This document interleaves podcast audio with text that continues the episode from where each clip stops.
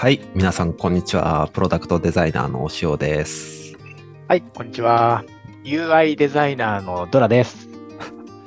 毎回約束通りお変えてきますね。UI デザイナーって多分まだ言ってないよね。言ってないです。よし。よし。よし。えーこの番組はですね、物事の本質をこう突き詰めたりとか、まあ、言語化したりみたいなことが、まあ、超大好きなこのデザイナーの2人がですね、まあ、はい何かデザインに関するテーマについて、まあ、ひたすら対話して、まあ、語り合うみたいな番組になっておりますと。はいということで、今日もよろしくお願いしまお願いすし。ます。はい。じゃあ、今今日は何話します？日はね、ちょっとこの間、あのー見たケースでさ、うん。まあ、こうしてやっぱ強えなと思ったのがあったんだけど、うん。やっぱ人を巻き込んで推進していける力っていうのは、すごい強いなと思って、武器だなと思ってさ、うん。もちろんこれ別にあのデザイナーに限らずね、うん。うん。TDM の人だろうがエンジニアだろうが誰でもそうだけど、まあ、ももしくはあの経営者なんかはまさにそれがないとだろうけど、うん。やっぱ人の心を引きつけて自分に引き寄せる力だったり、うん。相手を焚きつける力だったり、うん、もしくは自分に対してどんどん何かこう意見を言ってくれたりとかさ、なんかそういう環境を作れる人っていうのはやっぱそういう、そもそもそういう振る舞いをしてたり雰囲気を出してたりするんだなと思うのね。うん。やっぱこれがあると、何か、じゃあ例えばポジション的にも大きなことができたりとか、うん。うん。自分のやりたいと思ったことがよりスムーズに推進できたりするなと思って、うん。やっぱこの要素とはそもそも紐解くと何何が必要なんだろうとかさ、ああ。何によってそれが生まれてんだろうみたいなものをちょっと話したいなと思ったんですよ。確かにいいテーマっすね。でしょ？褒めて。いや、とても二人で事前に戦略会議してただけありますねそこ行っち。ゃった。あ、そうした。俺が持ってきた点なんてのにも言ったんだから、そこにも。もう、どん5ど分前のこん、とバラすんだからもう。どんどんばらしていくスタイルなの僕。はい、言ってました。さっきまで言ってました。はい。えでも本当、なんか、まあこれ、まあ、まさにデザイナーに限らずだとは思うんですけど、でもデザイナーってやっぱりそのプロセスのハブになってるような役割だから、そういう意味ではデザイナーにはめちゃくちゃ相性いいスキルというか、振る舞いだなとは思いますよね。確かに。そう、ハブになったらさ、いかにやっぱその人がさ、みんなとこう、ラポール、信頼関係を築いてさ、うん。まあ、この人がこうやってうまくやってくれるんだったら、いいんじゃないっていう風に、いかにスムーズにハブになれるかっていうところに、さっきのその動きっていうのが関わってくるもんね。うん。なんか、その、なくても、まあ仕事として成り立つは成り立つと思うんですけど、ただ人を巻き込めると何がいいかってちょっと考えたときに、なんか何か大きな物事をなせるなと思って、やっぱ一人でやれることって限られてると思うんですけど、まあそれは5人、10人になっていくとどんどんこうやれるその規模、スケールみたいなのが、まあ、でかくなってくるっていうのは一つあるんじゃないかなって。そうだね。もういいこと編上げてったらこれ超たくさんあるよね。うん指名が来るとかさ、うん。例えばだけど、デザイナー人格で言ったら、いや俺今日 UI デザイナーですって自己紹介したけど、うん。UI かかってるデザイナーってやっぱエンジニアとのさ、コミュニケーションってすげえ大事になると思うのね。うん。うん。で、まあ俺の超勝手なイメージですよ。エンジニアの人でほんと様々な人がいるなと思って、もうめっちゃドライなコミュニケーションの人もいればさ、うん。すごくこう、なんつうの、あなたはデザイナー感覚的な人でしょ？みたいな。あこっちはあの、しっかりロジックで組み上げていくからさ、みたいなさ。ちょっとなんか最初から壁を作る人とかもいるんだよね。うん。うん。中で、そういう人たちとも、こう、うまく、なんとかな、いや、デザインってのはこうやって意思持ってやっててっていうのがさ、伝えられて、スムーズな関係性になると、よりアウトプットの、最終的なアウトプットの品質も上がるしさ、なんかそこでこう、事前にじゃあプロタイピングみたいなことやるときにも、サクッとなんかエンジニアの人が作ってくれてみたいな信頼関係とかすげえ大事だから、うん。うん。そういうところにもこれは効いてくるね。確かに。あとやっぱ、多くの人をこう巻き込めていくと、さっきちらっとドラさんが言ってた、あの、仕事がこう、舞い込んでくるというか。オファーされる人って、やっぱり、あの、巻き込む人が多ければ多いほど、自分のことをこう認知してくれてるわけになると思うんですよ。なんでやっぱり、あの、指名が絶えないみたいな人は、おー、指名が絶えない。来ましたね。前回の、ここで入れね、てきますか。YouTube イベントね、僕らがやってるね。YouTube イベントで話したテーマですけど、そうだね。まあ、ああいうその名が上がる人は、基本的にはいろんな人にとって、あの、良い影響を与えられてる、人を巻き込めてるっていうような人なんじゃないかなっていう気はしますよね。確かに。いや、そこに来てですよ。人を巻き込むとは、を科学すると、何によって、まあ、要素分解したら何によってそれが出来上がってんのかでいうと、なんだろうね。まあ、なんかでかそうなところから言うと、ひとまずコミュニケーション力じゃないですか。前々回話したような。はいはいはい。コミュニケーション力といっても、例えば聞くと話す、えー論論理と感情うんうん。があるが、それで言うと、どのあたりなのね？まあ、論理で言うと、いわゆるなんかマネジメントとか、あの、タスク管理だったりとか、いわゆるビジネス的なあの仕事のノウハウだったりテクニックだったりとか、そういうところは結構占めるんじゃないですかね。うん。だよね。それで言うと、やっぱ感情も必要になるね、さらに。うん感情超大事なのかね。そうですね。なんかロジカルなに科学できるその人へのそのマネジメントだったり、そのオーダーの仕方だったりとかは、もうなんかノウハウがもう世に出回ってると思うんですけど。じゃあ実際の現場で、例えばもっとそのウェットなコミュニケーションだったりとか、実際の場の空気感のつかみ方とか、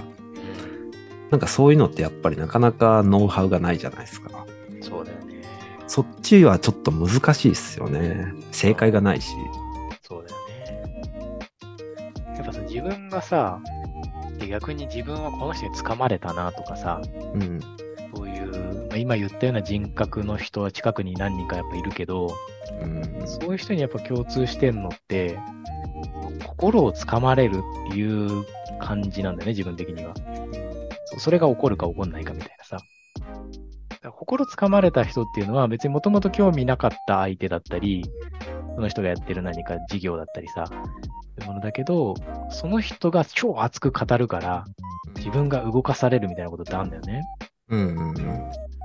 これはやっぱ事実起こるなと思って、だから昔さ、転職活動した時に、うんあのエージェントの人がさ、ある案件を紹介してくれたんだけど、その案件はすでに別のエージェントさんから実は紹介されてたのよ。だから、あ、それ前にちょっとお断りしちゃったんですよね、みたいなこと言ったんだけど、その人がめちゃくちゃ熱っぽく語ってくれるの。この、なぜこれをあなたに紹介したかというのを。で、その人は15分くらい語ったのよ。ちょっと話長かったんだけど。15分くらい語られたら、ちょっと受けてみようかなって今思いましたわ。つって俺の心が動いたのね。それっていうのはなんか中身は多分一緒だったんだけど、まあ、もちろん中身のあの詳細、解像度は上がってたけど、やっぱその人の熱量に自分がほだされたみたいな、あったなと思うと、やっぱ感情の特にその熱さみたいな。熱さ、うん。熱苦しい方の熱さうん。が大事なのかなとか思った。確かに。なんか僕もなんか似たようなケースで言うと、なんか極端な人ってすごいわかりやすいと思ってて、あの、いわゆる人たらし的な人っていると思うんですよ。うん。そういう人って何かその自分のやりたいこととか目的とか話すときに、なんか本当にキラキラしてるんですよね。うん。あ、この人本当にやりたそう。うん。なんかそれって理屈じゃなくて、なんか感覚でこう感じられますよね、それ。うんそうそうそうそうそう。それなんか、あれが、その、ウェットな、その、領域の極致なんだろうなとは思いますね。うん。うん、確かに。そこの熱量を感じるから、うんそのサービスに自分もジョインしようとか、うんうんまあもしくはその商品を買おうとか、まあそれってなんかもしかしたらできる営業マンのなんか共通する話と似てたりするのかもしれないけどね。ああ、でも共通してる部分は多分かなり多いと思いますよね。本当だよね。で、多分なんか、あ今、そのすごい熱量で心動いたから何か物を買おうとか、契約しようとか、で、多分頭でその時は考えてないんですよね。なんとなく相手とのそのキキラキラした相手とのストロークの中でうん。いつの間にかいろんなこと喋っちゃったとか、うんうんうん。なんかイエスって言ってしまってたとか、しまってるっていうとちょっとネガティブだけど、うんなんか無意識に多分動かされちゃってますよね。今の話さ、ちょっと面白いなと思ったけど、うん。無意識にこう引き出されてしまうみたいのってさ、うん。またあの、これコミュニケーション編の話と共通しますけど、うん。うん。引き出すっていうことは、傾聴。うん。傾聴力高い人っていうのはやっぱその一つの要素かもしれないね。うん。うん。その、いうコミュニケーションが上手い人ってさ、話すのが上手い人と捉えられがちだけど、むしろ聞くのが上手な人っていうのがコミュニケーション上手いみたいなってよよくさ、肩へ言われててさ、うん。なんかそれって、相手からいかに話を引き出せるかで、相手は、引き出されて話してるとも自分は気づいておらず、うん。だけど、もうボンボンボンボン言っちゃって、で、言語化するから自分の、なんつうか、頭の中も整理できちゃって、で、だんだんだんだん、その相手が言う方に、なんの、寄っていくというかさ、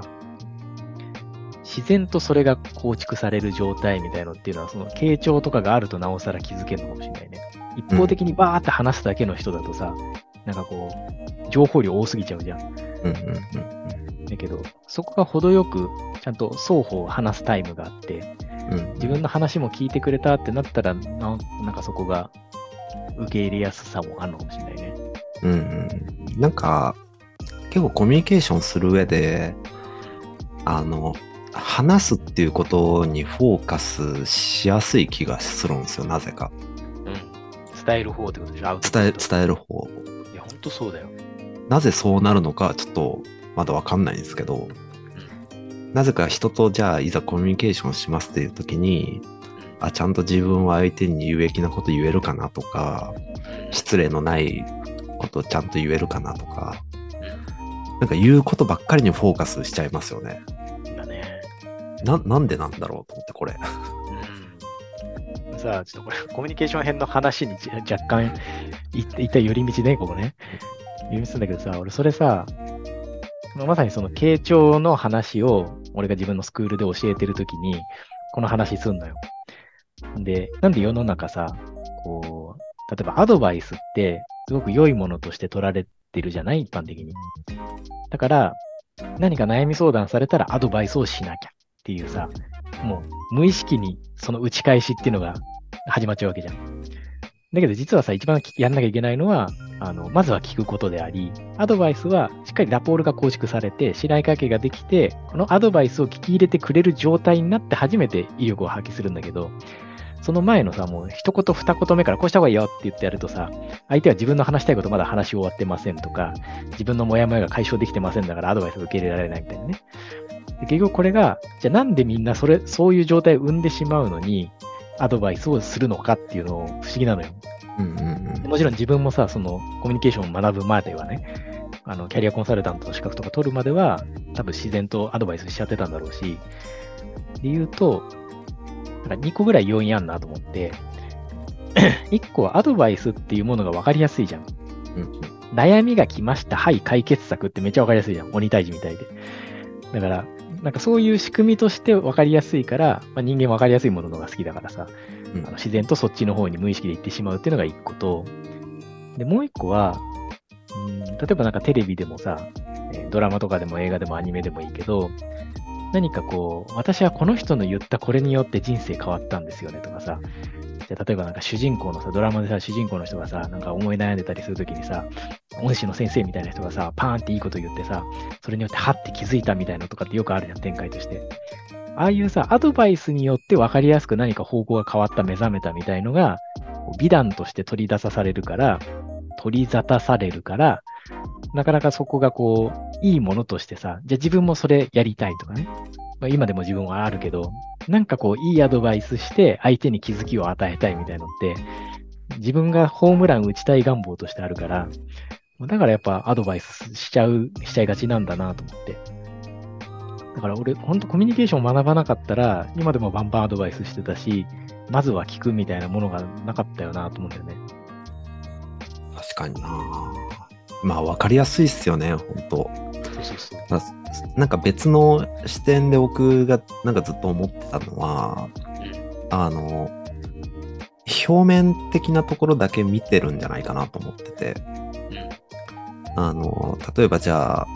デザインで、あの、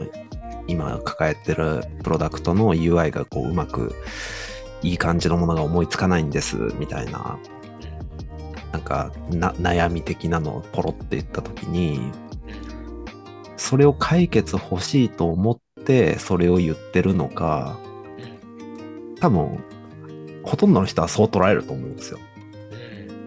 わかりやすいんで。はい、お悩み相談来たってね。そう。ただこれってあくまでまだ表面でしかなくて、その裏にある、その人がなぜその発言をしたのかっていうところにこそ、僕は、あの、着目すべきだと思ってて、要は例えば、その、そのプロダクトの UI を、いい感じの UI をこう見出すことが難しくて、めちゃめちゃこう頑張ってるんだっていう、この気持ちをただただ仲間と共有したいだけかもしれないですよね。うわ、わかる。それめっちゃ難しいよね。でも頑張ろうよっていう、そのググルーヴ感を得たいみたいな。そういう時にアドバイスされると、ちょっとししらけちゃうというかいや、そうじゃないんだよな、みたいな。だね。なんで共感してほしいのか、解決してほしいのかみたいな、その人の、あの、発言者のその意図みたいなところをちゃんとこう、なんだろうな、あの、見るようにする。それが結構重要なんじゃないかなとは思うんですよね。そうだね。それさ、前にさ、あの、俺らのあの共通の友達のさ、うんうん。あ、R チェルさんがさ、うんうんうん。R チェルってぼかしてもしょうがないよね、レイチェル君ね。うんうんレイチェル君が言ってたけどさ、あのよく相談を受けるんだって、女の子から。で、失恋の相談とかさ、うんこんなことがあって、つって。で、アドバイスをするんだって。うんじゃあこう、こう考えたらいいんじゃないとか、まあそのあの、次こうしたらいいんじゃないみたいなの言うと、いや、でもって言って絶対聞かないんだって。で、なんかそれあまりにも聞かないからもう嫌になったっつって、結局なんかみんなアドバイス聞かないんですよっていう話をしてたんだけど、うん。まあ、まさにそれが、その、ただ単に共感してほしいんだよね。うんうんうん。ああ、そうだったんだ、大変だったんだねって、そんなことがあったんだねという言葉があれば、成仏できるんだけど、うんうん。それがずっと成仏できずに、こうしたらいいんじゃない、こうしたらいいんじゃないって言われるから、一生この成仏できない、なんつうの、思いがそこに漂い続けてさ、うんうんその話してる本人も気持ちよくならないし、うんうん。アドバイスしてる方も聞いてもらえねえって気持ちよくならないし、みたいなうんうん不幸が生まれてると。まあ、レチェルはその後、えっ、と、キャリコンの、キャリアコンサルタントのさ、資格試験の勉強をしたから、それについては一定理解したらしいんだけど、うんうんやっぱそれってもうどこでも起こりよ起こり得るよね。うんうんうんで、これ、仕事の場って考えたときに、あの、アドバイスしてしまう人は別に悪いことはないと思うんですよ。まあ、ビジネスなんで、基本的にはその論理と数字の世界じゃないですか。ってなったら、まあ、こうこうこういうことに悩んでますって言ったら、それに対してこうこうこうした方がいいんじゃないかっていうストロークは、あの、一方で全然正しくあると思うんですよ。ただ、じゃあ、デザイナーっていう視点でそれを見たときに、デザイナーってその数字と論理と、あとはまあ直感とか共感みたいなところのドライとウェットのなんか狭間にいるような気がしてて、だからこそ結構そういう視点で、あの、これは本当に言葉通りのものなのか、もしくはその人の感情に寄り添ってしてあげるべきなのかみたいなところを考えるのは結構デザイナーとしてそれをやれるっていうのはすごい価値のあることなんじゃないかなとは思うんですよね。ねキャリアコンサルタント取ろうか。もしくはコーチングだな。コーチングの資格取ろうか。やっぱ俺、それさ、あの、なあのあこれまた一瞬余談だけど、習い習った人と習ってない人の差があまりにも分かりやすくて面白いなと思ったのよ。あの自分のさ、スクールのさ、受講生の方でさ、今までコーチングのコーチの方が2人いらっしゃったんだけど、その2人はめちゃくちゃうまかったの、ヒアリングが。うん。で、まさにその自然に引き出す、相づちも常に自然にするっていう、あの、俺俺が習ったもうよよくあるさ、このいい傾聴の見本みたいなやつが、もう超自然にできてて、あ、すごいんだな、基礎がある人ってと思ってさ、なんか、やっぱな、習うって重要なんだな、みたいのを、自分も自分で思ったし、そういう出来上がった人を見ても、さらになんかやっぱ感じた。うんうんだからデザイナーやっぱこれこの力身につけたら一番いいよなと思って、まあ、だからそれがあのスクールで俺がさ、その傾聴力を高めるっていうのをカリキュラムに入れた本当に一個理由なんだけど、相手から引き出すアプローチっていうのはね、相手に気持ちよく話してもらうっていうのがまさに、あの人にまた頼みたいなと思われる一個の要素なんじゃないかっていうのは思うね。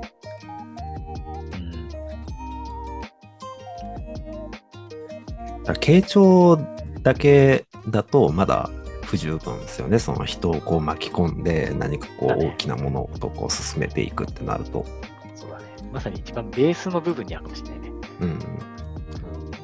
で、まあいろいろなんか細かいそのテクニック論とかいろいろあると思うんですよ。うん。例えば有名な書籍で影響力の武器っていう本があると思うんですけど、知ってます？じゃあ知らない。影響力の武器っていう、あの、いわゆる人を動かす法則みたいな。うん。例えば動かすっていう本だったみたいな。あー、それもまあ同じような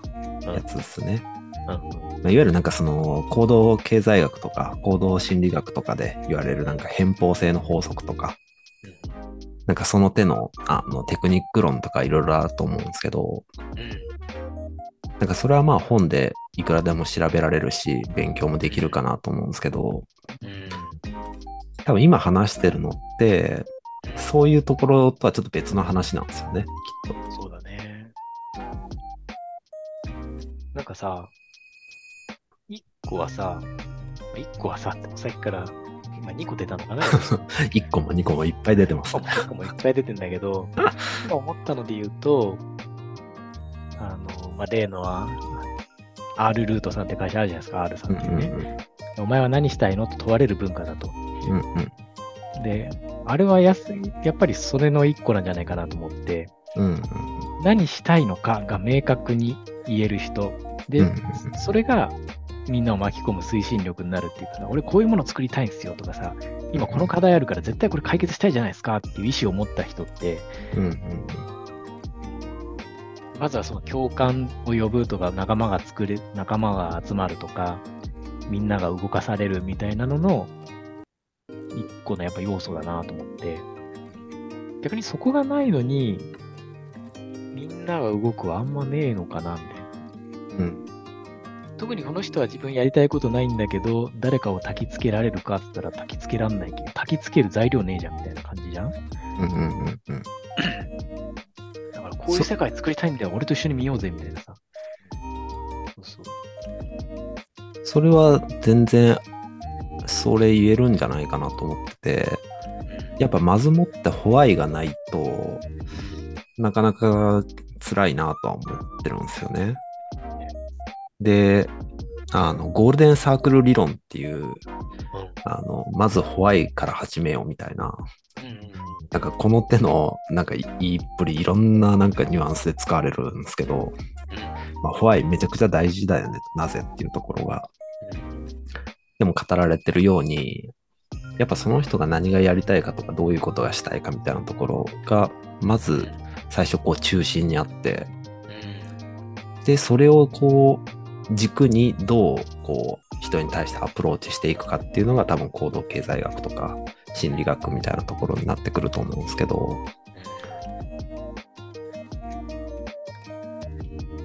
そうだね。そこは一番なんか、今回のテーマで言うと、外せないもんなのかもしれないね。うん。傾聴力はなくてもさ、まあ、別に熱く引っ張るだけでもいける人はいるじゃない？だけど、熱く引っ張るのにやりたいこと別にないんだよねっていう人は、これなんか成り立たない気がするよね。そうっすね。なんでなんかあの指導者型って言ったらいいのかな。なんかすごいカリスマ性あって、こう人をこうぐいぐいこう引っ張っていける、あの、まあ、どっかの大統領とか、うん。別にあの振る舞いに傾聴みたいな側面はないと思ってて、でも強烈にやりたいことがあるんですよね。で、まあ大小に関わらずやっぱりやりたいことうん。の原点は必要だと思ってて、でそっから例えばそのまあなんか大統領演説とかっていうほどではないにしろやっぱ冒頭で話してたキラキラしてる人ってうん。そのやりたいことがキラキラしてるんですよね。うん。ああ、そうだね。うん。そうだね。なんかすごい嬉しそうに話したりとか。うんうんうん。それ大事だね。もしくはなんかすごいこう憤って話してるとか。あーあのグレタさんみたいなね。ですですです。うん。なんか、あの、やりたいその事柄、まあ、あアクションでも、その達成したい何か、あの、成果でも何でもいいんですけど、それ自体はまだ無機質で、それそのものっていうだけだと思うんですよ。ただそこにどういう感情を乗っけるかで、あの、やりたいことの、あの、全体がこう、膨らんでいくというか、厚みが出るというか、色も変わるし、そうだね。そこであれだよね。温度が与えられるというかさ、うんうんうん。まさに熱を帯びるというかさ、なんか冷凍されたお肉がどんどんこう、解凍されていくみたいな。な なんで冷凍から始まったの？よ。いや、生肉からじゃダメだ。いや、生は生で、その、あの、生の料理もあるぐらいだから、ああ、なるほどね。冷凍はそのままじゃ食えねえからね。冷凍はもうカチコチでもう無無機質っぽいじゃないですか。確かに確かに。色も白っぽいし。そうだね。確かにな。それだね。なんかさ、人間は感情の生き物って、まあ、どこそうかしこで言うけどさ、うん。さっきのさ、傾聴が必要なのもさ、相手の感情の壁というものをまず取り払わないと、その先の論理の壁にたどり着けないから、うんうん。まずはしっかり傾聴して、相手の感情をちゃんとこう吸収してあげてというかさ、落ち着かせてあげて、論理的なこっちのアドバイスを聞き入れてもらうようにみたいな順番があるから、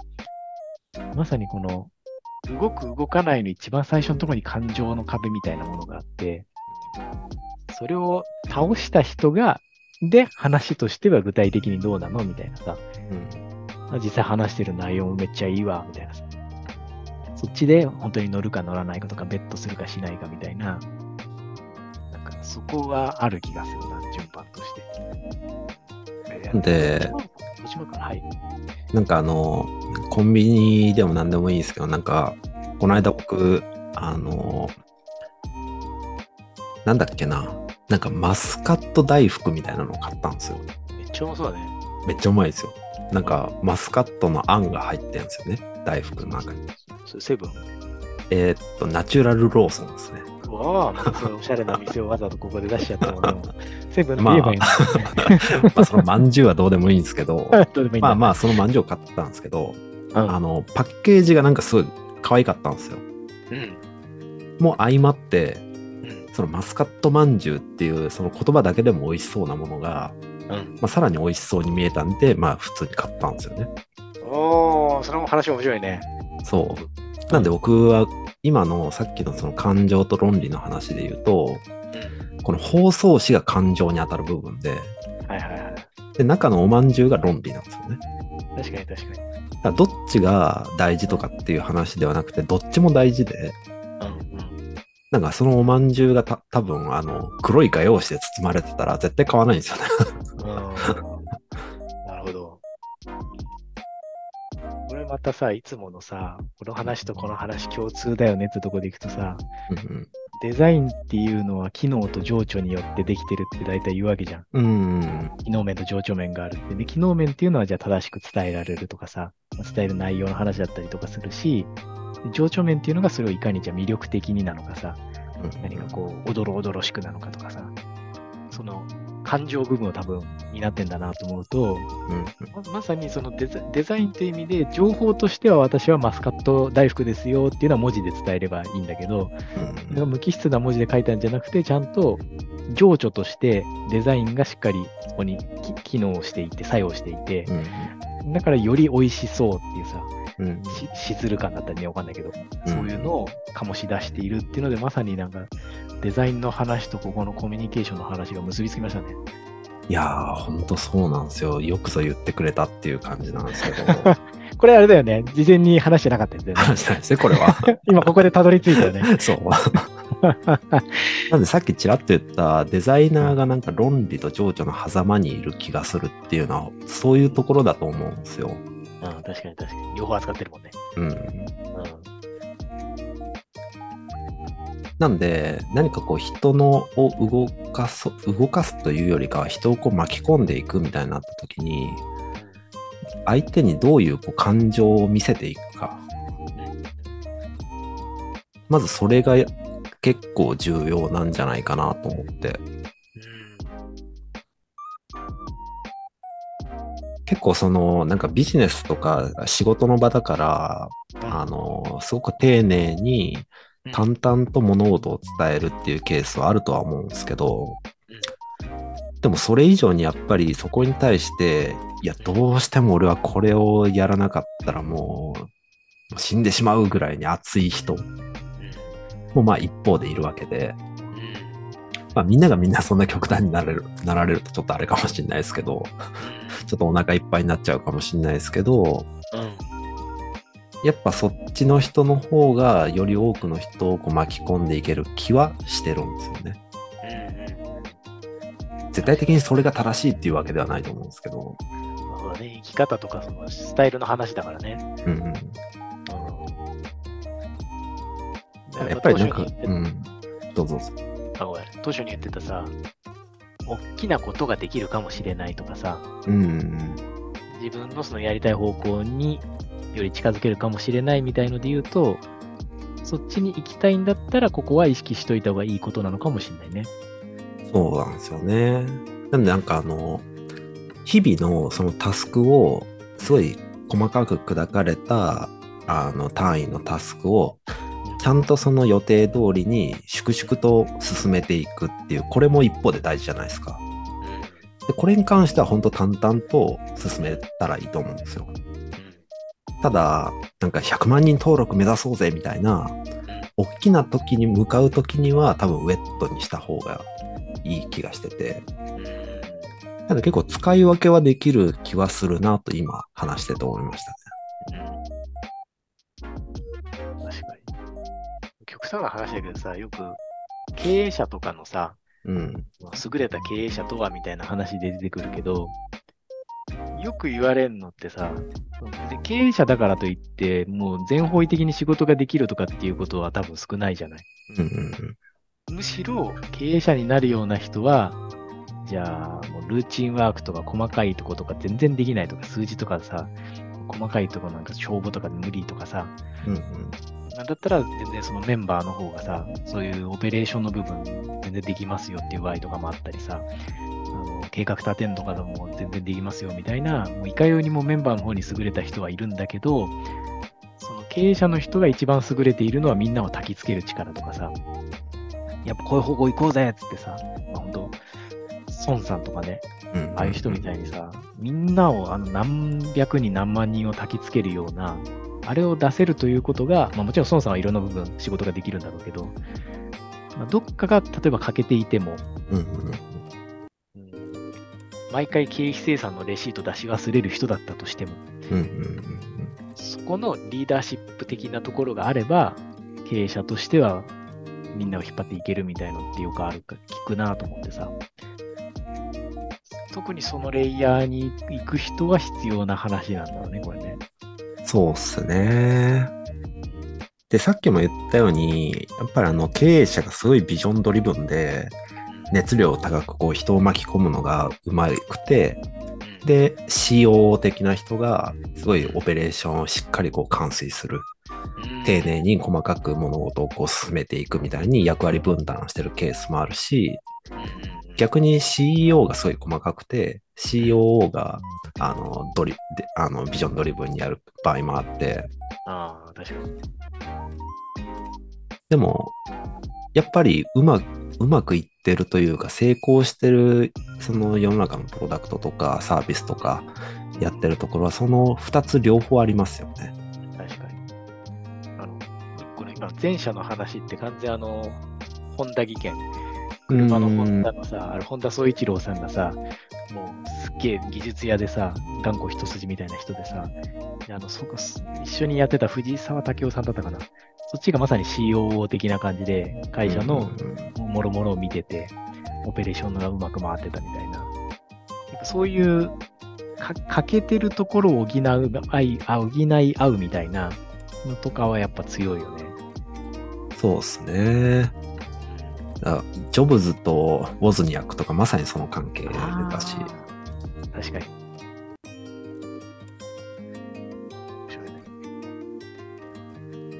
なんでもしその、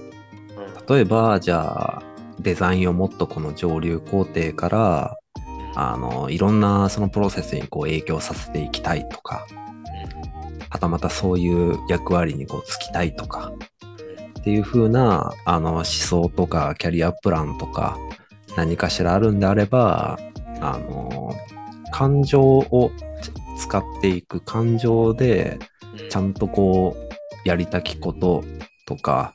あの、なそうとしていることをこうデザインしていく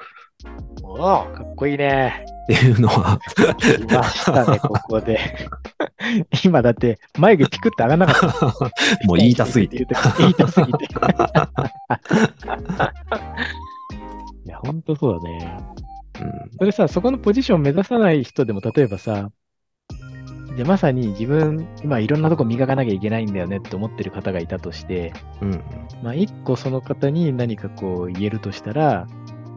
よくほら、スキルってさ、スキルアップしなきゃはめちゃくちゃさっきのあのアドバイスと同じように分かりやすい話じゃない。うんうん。スキルは足りないから伸ばさなきゃってなるけど、その感情部分をもっと上手にしなきゃって、なんか、よほどそこにさ、あの、課題感ある人じゃなきゃやらないような気がしてて、うんうん。だけど、例えばスキルの方はそこそこでも、じゃあ人懐っこくてみんなにさ、うんうん。あの、好かれる人っていうのもやっぱ世の中にいるわけだし、それは立派な、その活躍の仕方だったりするじゃない？だから、スキル伸ばすということと同列に、感情面で相手をなんかこう、うまく、例えば取り、まあ取り入るっていうとね、ちょっとネガティブな言い方だけど、相手の心をつかむとか、そっちの方のを伸ばすっていうのも、もしその人がそれ向いててできそうなんだったら、やる、やってもいいのかもしれないね。そうっすよね。なんかデザインのほんと細かい話で、例えばビジュアル作成するにおいても、この考えは全然適用できるというか、そもそもこの考えがないとなかなか魅力的なキャッチコピーとかも作れないだろうし、やっぱり必要になってくるとは思いますよね。その、すごい上のポジションにつきたいとか、なんかそういう、あの、CXO とか CDO みたいなところを見せてなかったとしても、全然普段の業務に活かせる考えだとは思いますよね。そうだよね。うんあと、あえて言うなら、この人には必須ってあえて言うなら、やっぱフリーランスの人かな。ああ、そうっすね。それは間違いないと思います。そうそうそう。だって次呼ばれるかどうかさ、次も打席に立てるかどうかは、その、まさにさっきの話、もうこの話全部当てはまるわけじゃない？うん。もう一回あの人呼びたいよねって思う人なのかどうかっていうさ、うんうん。前にさ、俺さ、いた、あの、一緒に、あ一緒にってね、前やってた仕事の、あの、企業で、なんだっけ、PDM じゃなくて、そのあれはスクラムマスターだったのかな。なんかその、すごいプロジェクト、でっかいプロジェクトがあって、まあこれがあの、スケジュール内に完遂することがすげえ大変だったのよ。うんうんで、俺はそれデザインの面でプロジェクトに入ってたんだけど、その外部から、あれはスクラムマスターだったのか、PJM だったのかわかんないけど、うんなんかそういう人が来てさ、ですっごいなんかね、もう、めっちゃドライな人だったのよ。うんうんすべてをバサッバサッできませんとかね。うんうんそれはそうすべきですみたいな感じで、もうバッサバッサやる人で、ただその人のおかげで、プロジェクトはしっかり間に合ったの。っうんうんうんていうので、もうめちゃくちゃ活躍してくれたんだけど、全然その人ともう一回仕事しようと思えない感じだったのね。あで、事実、次のまたでっかいプロジェクトがあった時には、その人はもう呼ばれなくて別の人が呼ばれてたの。でもちろん、あの、わかんないよ。あの、俺が知らないところでその人の、あの、別のアサインは決まってたから、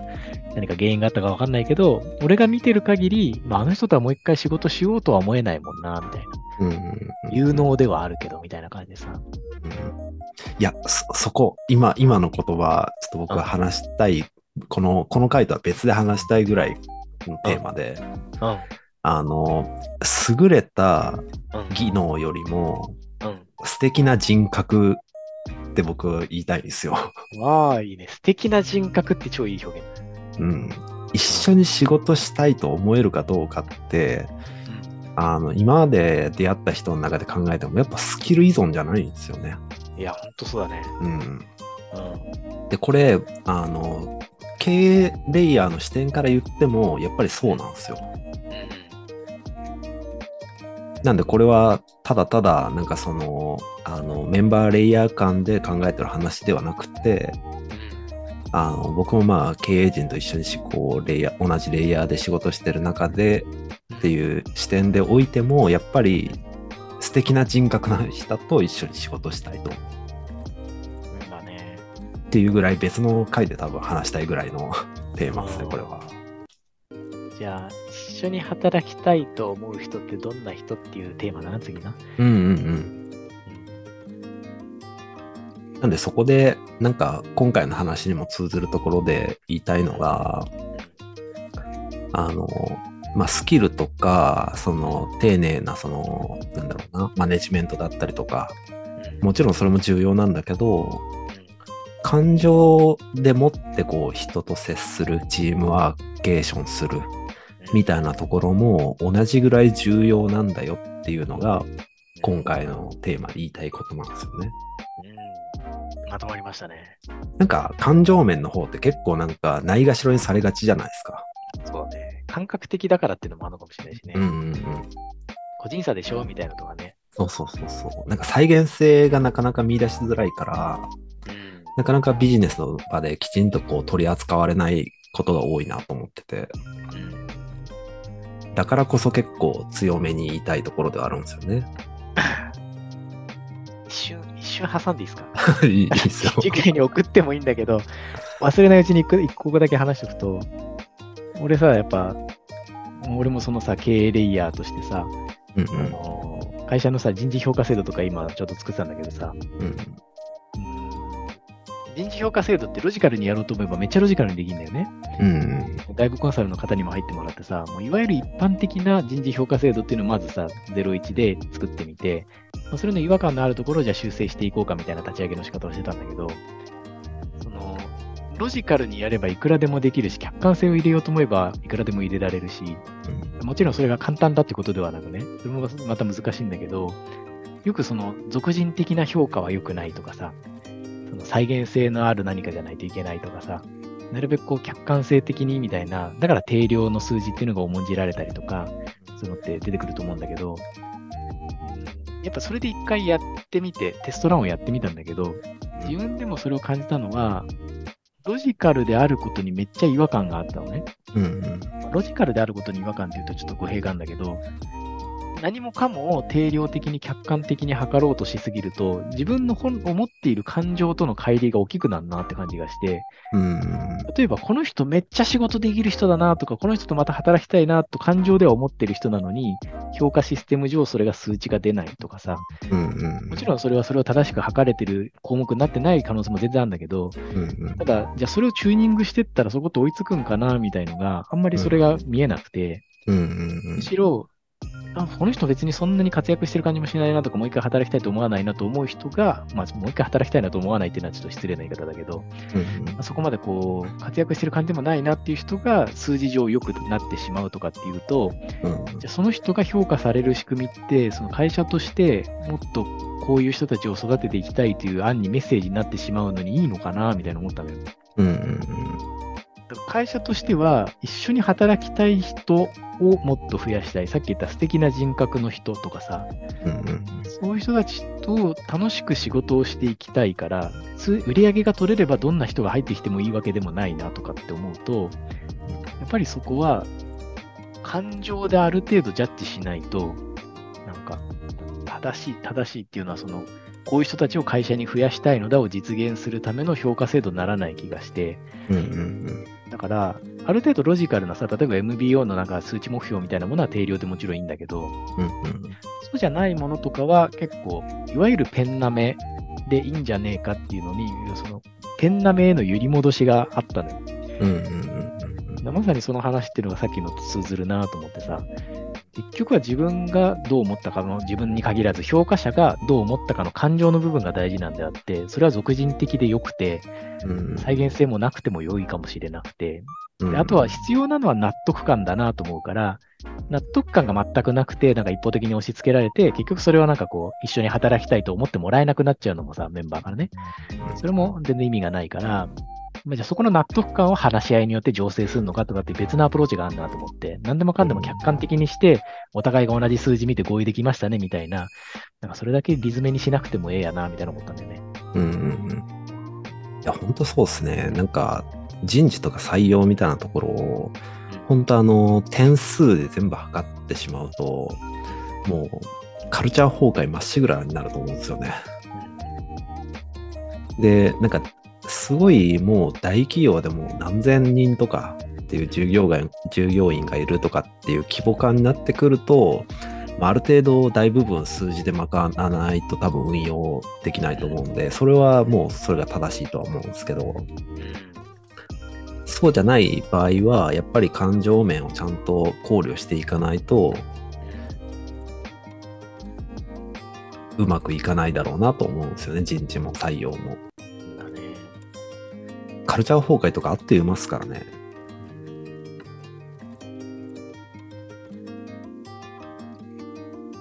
今日はちょっとこんぐらいにしとくか、こうもうタイマー、タイマー何そうですね、もう何何回もタイマーを切り直してるんで、5分刻んで。いつもこうだけどね。はい、じゃあ、今日のはい推進についてもだいぶ語りましたね。ありましたね。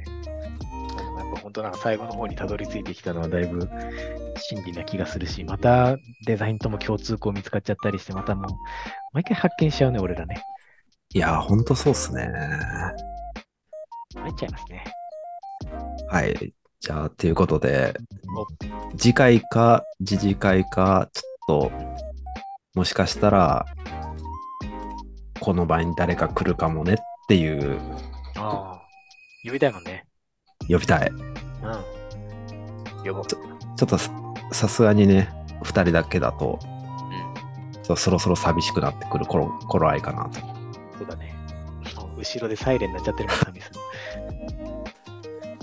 たまにはね、人を呼んでちょっと別の話題も投入したりとか、違う観点も入ってもらったりっていうね。